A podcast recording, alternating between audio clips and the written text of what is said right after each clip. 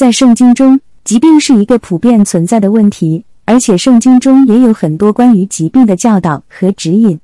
让我们来看看圣经对这个问题的看法。首先，圣经中告诉我们，疾病是由罪恶和堕落进入人类的世界所引起的。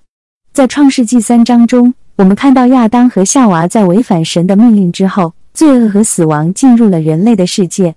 疾病是罪恶和死亡的一部分，因此我们生活在一个充满疾病和死亡的世界中。但是，圣经中也告诉我们，神是一位慈爱和有怜悯的神，他关心人类的健康和幸福。在出埃及记十五章二十六节中，神告诉以色列人说：“我是耶和华医治你的。”这个经文告诉我们，神是一位医治者，他有能力治愈我们的疾病。在圣经中。耶稣基督也治愈了许多疾病和病人。在马太福音四章二十三到二十四节中，我们看到耶稣在加百农治疗了许多疾病和病人，并且他的名声传遍了整个叙利亚。这个经文告诉我们，耶稣基督是一位医治者，他有能力治愈我们的身体和灵魂。在圣经中，我们也看到神医治了一些圣经人物的疾病，例如神医治了约伯的疾病，并恢复了他的健康。在诗篇一百零三章中，诗人称赞神的恩典，因为他医治了他们的疾病。总的来说，圣经教导我们要信靠神的能力和恩典，他有能力治愈我们的疾病。但是，我们也需要注意自己的健康，包括保持良好的。在圣经中，老化是一个不可避免的过程，它是人类身体和精神的自然演化。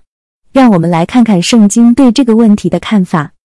首先，圣经中告诉我们，老化是人类身体的一个自然现象。在诗篇九十章十节中，诗人写道：“人的年日是七十岁，或是八十岁；若是强壮，可到九十岁。但其中所经夸的，不过是劳苦愁烦，转眼成空，我们便如飞而去。”这个经文告诉我们，人的寿命是有限的，无论我们多强壮或健康，都会面临老化和死亡。但是，圣经中也告诉我们。我们可以在老化的过程中仍然保持灵魂和心灵的年轻。在以赛亚书四十章三十一节中，圣经告诉我们：但那等候耶和华的必从心得力，他们必如鹰展翅上腾，他们奔跑却不困倦，行走却不疲乏。这个经文告诉我们，当我们仰望神，将我们的生命和信仰托付给他，他可以赐予我们力量和智慧，帮助我们在老化的过程中仍然保持精神上的年轻。在圣经中。我们也看到一些老年人物，如亚伯拉罕、撒拉、摩西等，在他们的晚年仍然保持着热情和信仰。这些人的故事告诉我们，无论我们的年龄有多大，只要我们信靠神，他可以赐予我们智慧、力量和勇气，帮助我们在生命的晚年中仍然继续侍奉他。总的来说，圣经教导我们要在老化的过程中仍然保持信仰和热情，将我们的生命和信仰托付给神。无论我们的身体和心灵如何老化，我们可以相信神的恩典和慈善的。在圣经中，老化是人类生命中不可避免的过程，但圣经也教导我们如何面对老化的挑战和保持灵性上的成长。让我们来看看圣经对这个问题的看法。首先，圣经中告诉我们，老化是由罪恶和堕落进入人类的世界所引起的。在创世纪三章中。我们看到亚当和夏娃在违反神的命令之后，罪恶和死亡进入了人类的世界。老化是罪恶和死亡的一部分，因此我们生活在一个充满老化和死亡的世界中。但是，圣经中也告诉我们，神是一位慈爱和有怜悯的神，他关心人类的健康和幸福。在诗篇九十二章中，诗人赞美神的恩典，因为神使那些信靠他的人在老年仍然茁壮和结果子。这个经文告诉我们，神有能力使我们在老年仍然保持强壮和有生命力。在圣经中，耶稣基督也提醒我们要关注灵性上的成长，而不仅仅是身体上的健康。在马太福音六章十九到二十一节中，耶稣告诉我们不要为今天的事情担忧，而要存储在天上的财富，因为那里的财富是不会老化或腐朽的。这个经文告诉我们，我们应该将注意力放在灵性上。而不是追求身体上的健康和财富。在圣经中，我们也看到一些圣经人物在老年时仍然在神的计划中有重要的作用。例如，摩西在老年时仍然领导以色列人，直到他去世为止。在耶利米书一章中，我们看到神在耶利米还年轻时就拣选了他，并在他老年时使用了他的工作。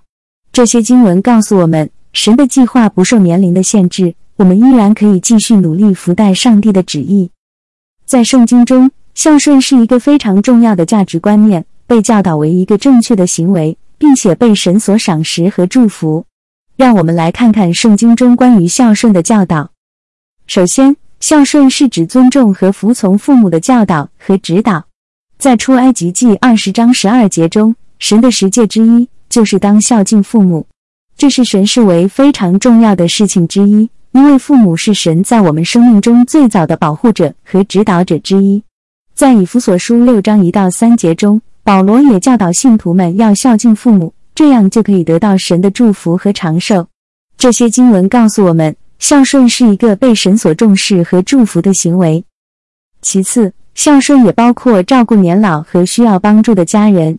在提摩太前书五章三到四节中，保罗教导信徒们要尊重和照顾那些已经年老和需要帮助的家人，这样就可以表现出真正的孝顺和信仰。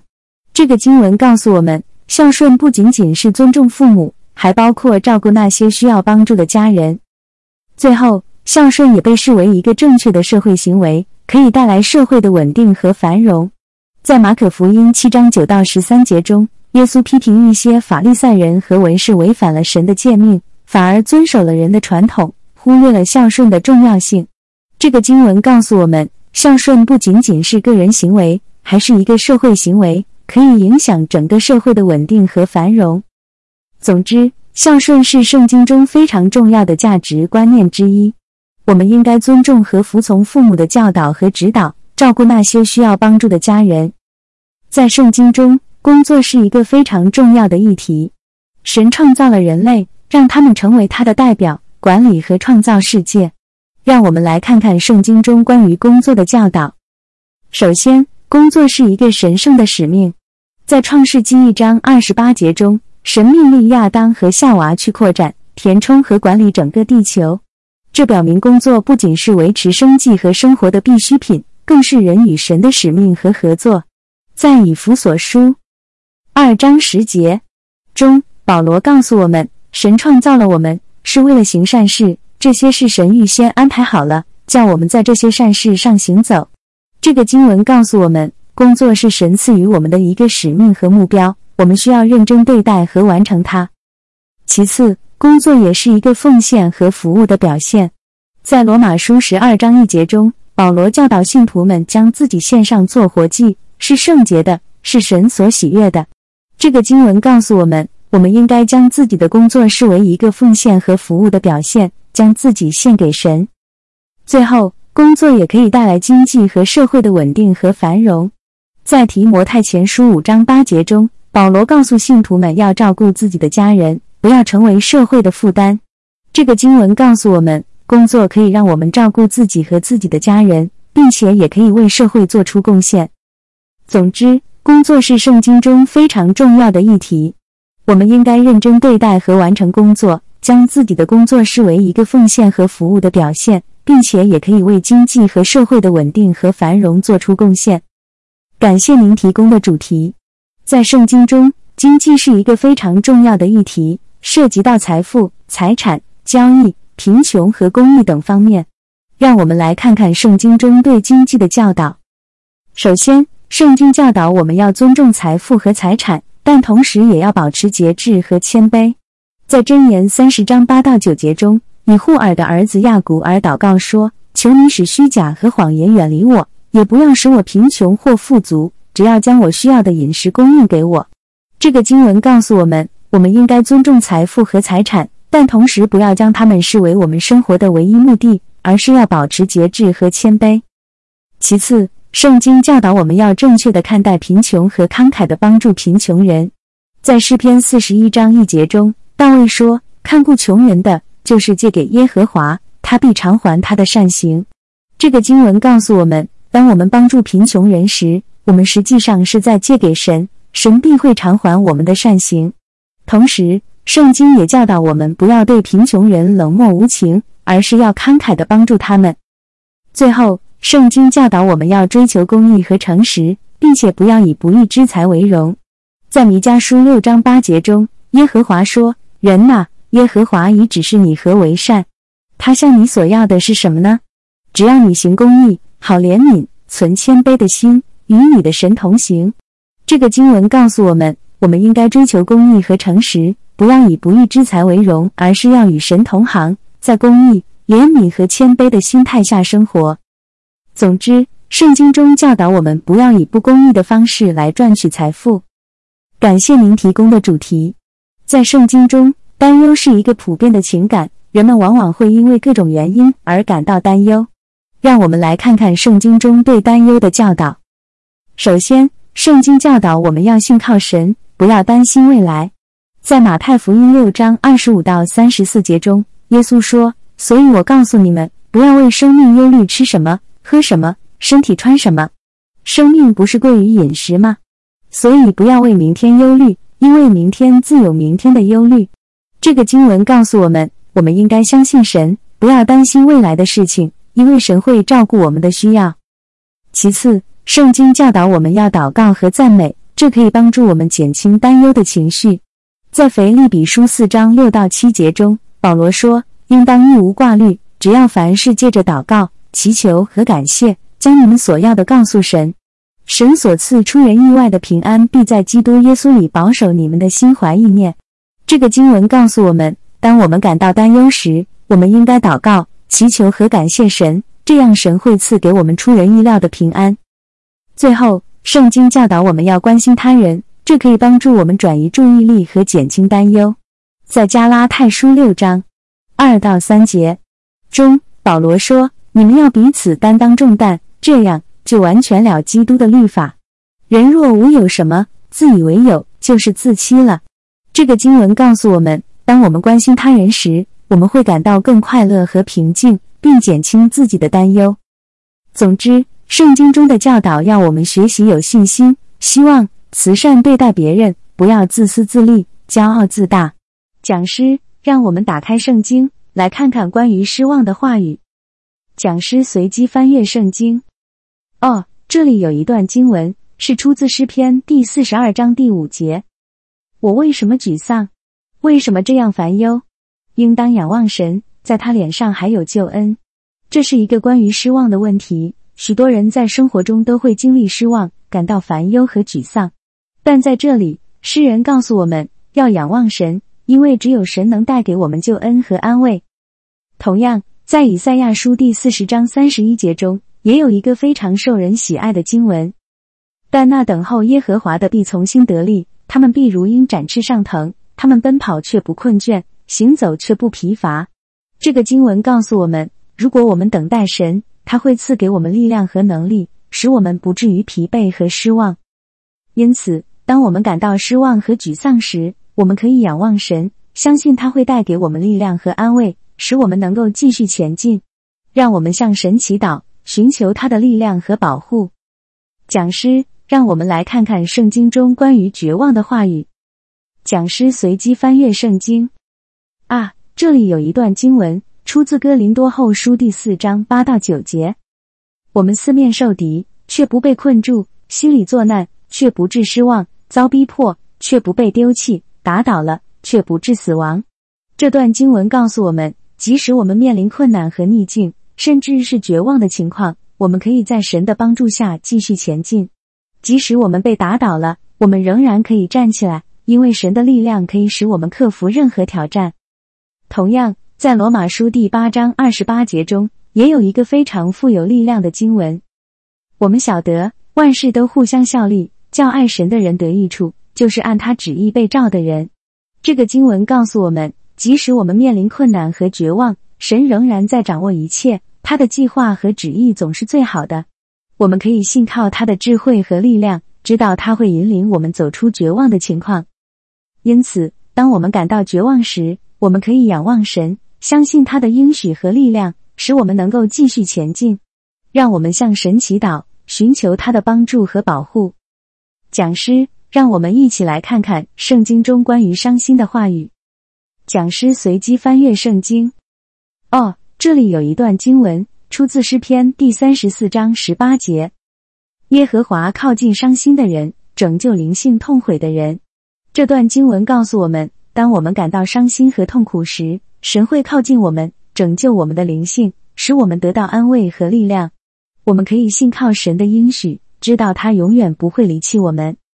同样，在以赛亚书第六十一章一到三节中，也有一个非常富有力量的经文：“主耶和华的灵在我身上，因为耶和华用告告我，差遣我报好信息给谦卑的人，医好伤心的人，报告被掳的得释放，被囚的出监牢，报告耶和华的恩年和我们神报仇的日子，安慰一切悲哀的人，赐华冠与悲哀的人代替灰尘，喜乐有与忧伤的人代替哀哭。”这个经文告诉我们。神的灵会在我们身上，使我们得到安慰和力量。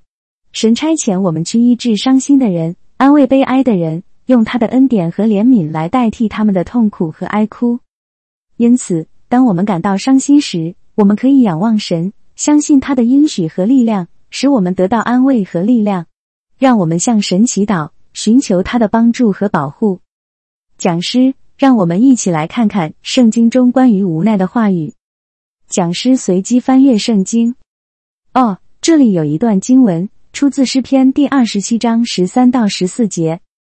我仍要倚靠耶和华，等候他施行拯救。他是我的磐石，我的救赎，我的高台，在他里面我必不动摇。这段经文告诉我们，当我们感到无助和无奈时，我们可以仰望神，将我们的信心和希望放在他身上。神是我们的磐石。他的力量和保护可以使我们在困难时站稳脚跟。在箴言书第三章五到六节中，也有一个非常有力量的经文：你要专心仰赖耶和华，不可以靠自己的聪明，在你一切所行的事上都要认定他，他必指引你的路。这个经文告诉我们，当我们感到无助和无奈时，我们应该专心仰望神，不要依靠自己的智慧和力量。神会指引我们的路。使我们走在他的旨意中。因此，当我们感到无奈时，我们可以仰望神，相信他的力量和保护，让我们不动摇的站稳脚跟。让我们向神祈祷，求他的智慧和指引，让我们走在他的旨意中。讲师，让我们一起来看看圣经中关于无助的话语。讲师随机翻阅圣经，在诗篇第三十四章十七到十九节中，有一个非常富有力量的经文。一人呼求耶和华，听见拯救他们脱离一切患难。耶和华靠近伤心的人，拯救灵性痛悔的人。一人多有苦难，但耶和华救他脱离这一切。这段经文告诉我们，当我们感到无助时，我们可以向神呼求，他会听到我们的呼声，并拯救我们脱离一切患难。神靠近伤心的人，拯救那些痛悔的人。他看顾我们的灵性，使我们得以得救。在哥林多后书第十二章九到十节中，也有一个非常有力量的经文。他对我说：“我的恩典够你用的，因为我的能力在人的软弱上显得完全。所以我更喜欢夸自己的软弱，好叫基督的能力复庇我。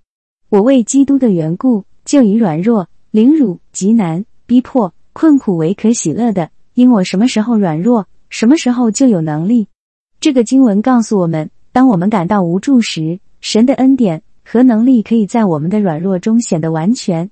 我们可以喜欢我们的软弱，因为这样基督的能力就可以复辟我们，让我们在困苦中得到喜乐和能力。因此，当我们感到无助时，我们可以向神呼求，相信他的恩典和能力可以在我们的软弱中显得完全，让我们在困苦中喜乐，相信基督的能力可以复辟我们，使我们得以得救。讲师。让我们一起来看看圣经中关于面对压力的话语。在诗篇第五十五章二十二节中，有一个非常富有力量的经文：“你把你的重担卸给耶和华，他必抚养你，他永不叫一人动摇。”这段经文告诉我们，当我们面对压力时，可以把重担卸给神，神会抚养我们，使我们得以平静安慰。一人不会被动摇，因为神与我们同在。在马太福音第十一章二十八到三十节中，也有一个非常有力量的经文：烦劳苦担重担的人，可以到我这里来，我就使你们得安息。我心里柔和谦卑，你们当负我的恶，学我的样式，这样你们心里就必得享安息。因为我的恶是容易负的，我的担子是轻省的。这个经文告诉我们，当我们感到压力时，可以到耶稣那里来，他会使我们得到安息。他的恶是容易负的，担子是轻省的。学习他的样式，可以使我们得到心灵的安息。因此，当我们感到压力大时，可以把重担卸给神，相信他会抚养我们；也可以到耶稣那里来，学习他的样式，得到安息和心灵的平静。让我们相信神的话语，相信他与我们同在，在压力中得到力量和鼓励。讲师，今天我们来看看圣经中的安慰话语，让我们在困难中得到帮助和鼓励。在诗篇第二十三篇中，有一个非常富有力量的经文：“耶和华是我的牧者，我必不致缺乏。他使我躺卧在青草地上，领我在可安歇的水边。他使我的灵魂苏醒，为自己的名引导我走义路。即便我行过死荫的幽谷，也不怕遭遇凶恶，因为你与我同在。你的杖、你的竿都安慰我。”这段经文告诉我们，耶和华是我们的牧者。他会引导我们走义路，在我们遇到困难和危险时，他与我们同在。他的杖和竿都安慰我们。在哥林多后书第一章三到四节中，也有一个非常有力量的经文：愿颂赞归于我们主耶稣基督的父神，就是发慈悲的父，赐各样安慰的神。我们在一切患难中，他就安慰我们，叫我们能用神所赐的安慰去安慰那遭遇各样患难的人。这个经文告诉我们。神是发慈悲的父，赐各样安慰的神。在我们面对困难和患难时，神会安慰我们，让我们能够用神所赐的安慰去安慰那些遭遇各种困难的人。因此，当我们遇到困难和患难时，可以相信神的话语，相信他与我们同在，他会安慰我们，使我们能够安慰那些同样面临困难和危险的人。让我们谨诺神的应许，寻求他的安慰和帮助，在困难中得到力量和鼓励。讲师，今天我们来看看圣经中的掌控话语，让我们在生命中寻求上帝的旨意和带领，并且相信他的掌控和主权。在诗篇第四十六篇十节中，有一个非常有力量的经文：“你们要休息，要知道我是神，我必在外邦中被尊崇，在遍地上也必被尊崇。”这段经文告诉我们要放下一切的烦恼和挂虑，认识上帝是神，他掌管一切。在世界各地都有他的影响力和掌控。当我们放下自己的想法和计划，去寻求上帝的旨意和带领，他必定在我们的生命中彰显他的大能和美好。在罗马书第八章二十八节中，也有一个非常有力量的经文：我们晓得万事都互相效力，叫爱神的人得益处，就是按他旨意被召的人。这个经文告诉我们，万事都是为了那些爱神的人而效力的。那些被召的人也都是按照上帝的旨意和计划，在我们的生命中，当我们寻求上帝的旨意、信心和顺服，上帝会带领我们走向他所应许的美好和祝福。因此，让我们相信上帝的掌控和主权，放下自己的想法和计划，寻求上帝的旨意和带领。在我们的生命中，上帝会彰显他的大能和美好，带领我们走向他所应许的祝福和恩典。讲师。今天我们来谈论圣经中最重要的主题之一——上帝的爱。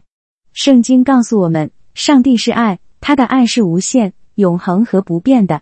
让我们一起来看看圣经中一些关于上帝的爱的经文。